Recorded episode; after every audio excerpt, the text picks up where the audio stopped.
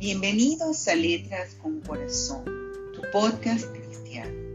Un podcast escrito desde el corazón para llevar a ti reflexiones acerca de la vida, la familia, el matrimonio y las relaciones interpersonales. Estas reflexiones basadas en los principios y fundamentos del cristianismo. Soy Rosalía Moros de Borregales y te saludo cariñosamente desde Caracas, Venezuela. Bienvenidos.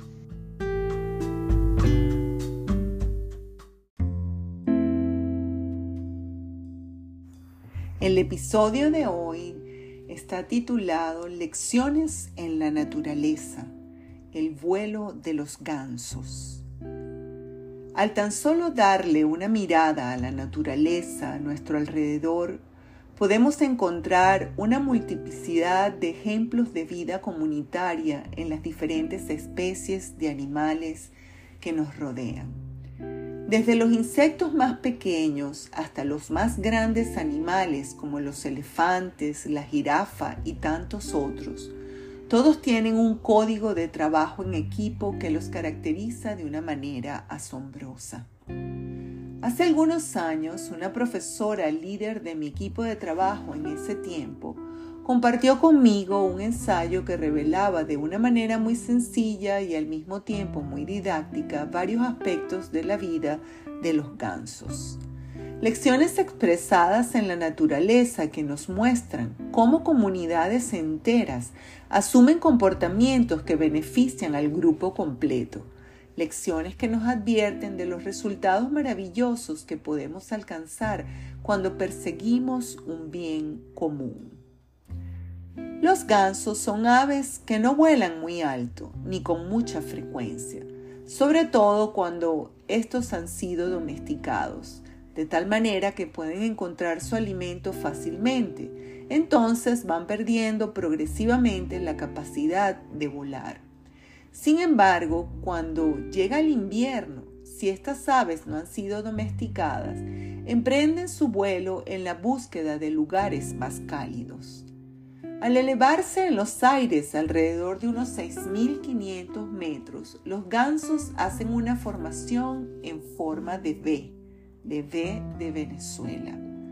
Ya que de esta manera, cada vez que una de estas aves mueve el viento con sus alas, ayuda a su compañero que va detrás a aumentar su velocidad.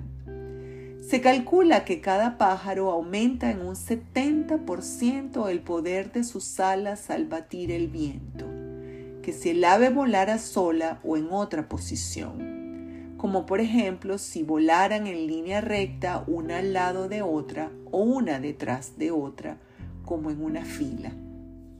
He aquí la primera lección que nos ofrecen los gansos. Cuando compartimos un mismo objetivo, cuando nos dirigimos en la misma dirección, actuando en favor del bien común y no de individualidades, entonces potenciamos el poder de nuestro trabajo y nuestros esfuerzos se ven multiplicados. Cuando tenemos la conciencia de la posición de cada uno, no solo nos beneficia de manera personal, sino que es estratégica para beneficiar tanto al más próximo como al más distante. Entonces actuamos con fidelidad, asumiendo con valor la posición que el grupo nos ha designado. Porque además sabemos que si cada uno de los designados asume la misma actitud, no estamos solo en la prosecución de nuestra meta, nos estamos apoyando unos a otros. Cuando observas a los gansos volando juntos en forma de V, puedes extasiarte en la perfección de su formación. No obstante, si hay alguno un poco testarudo que decide hacer el viaje por su cuenta, al salirse de la formación inmediatamente aprende que el fastidio de ir en la posición asignada es reemplazado por una fuerza de resistencia del aire que aumenta en un 70% esta vez no a favor de él, sino en su contra. De tal manera que rápidamente recapacita acerca de los beneficios que le aporta esa formación, la cual lo destituye de la posición del ego y lo enlaza a la posición comunitaria en la que todos se benefician por igual. No es fácil salir del invierno solos. Cuando vamos juntos, en armonía, en la misma dirección, compartimos las cargas y potenciamos nuestras fuerzas. Como en todos los grupos y comunidades, siempre están los que ocupan posiciones estratégicas de poder, de inteligencia. Sin embargo, los líderes también se agotan, también necesitan tiempos de descanso.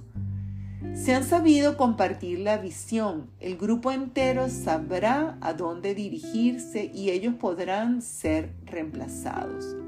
Así como hacen los líderes de los gansos cuando se cansan. Se van a una posición atrás y otro ganso toma su lugar.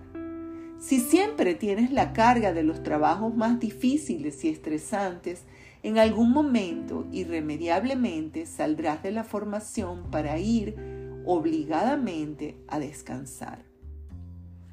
Otra actitud muy curiosa, pero indudablemente alentadora, de los gansos es cuando comienzan a ser vítores con ese graznido peculiar a los que van delante para que no desmayen, batiendo sus alas contra el viento en esa primera línea al frente de batalla. Lo cual nos recuerda que una palabra de reconocimiento siempre alentará el alma de aquellos que se desgastan a sí mismos por el bien de todos. No podemos ir por la vida con la actitud del que todo se lo merece, pensando que los otros están haciendo lo que les corresponde. Lo que tienen que hacer mientras nosotros solo exigimos y se nos quedan las palabras de gratitud y aprobación atrapadas en nuestras gargantas. Muchas veces nos dejamos vencer por el mal el vuelo de los gansos, cuando ellos emprenden este vuelo, lo emprenden juntos y lo siguen así hasta el final, sin dejar atrás a ninguno de los que van en su formación. A veces, en el camino de la vida, abandonamos a otros cuando más nos necesitan. Olvidamos que nosotros también podríamos ser heridos en el camino que en algún momento podríamos necesitar una mano que se extienda para ayudarnos. Dentro del grupo de gansos hay un código de ética y honor que trasciende la comprensión del comportamiento de estas aves. Si alguno del grupo se enferma o si de alguna manera resulta herido, entonces dos compañeros se salen de la formación con él y lo acompañan hasta que se mejora o muere. Entonces emprenden de nuevo su vuelo en otro grupo con la garantía que tendrán con ellos el mismo cuidado que ellos han tenido con sus compañeros.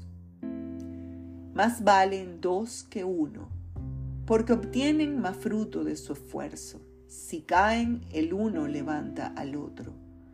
Hay del que cae y no tiene quien lo levante. Si dos se acuestan juntos, entrarán en calor uno solo, ¿cómo va a calentarse? Uno solo puede ser vencido, pero dos pueden resistir. La cuerda de tres hilos no se rompe fácilmente. Eclesiastés 4 del 9 al 12.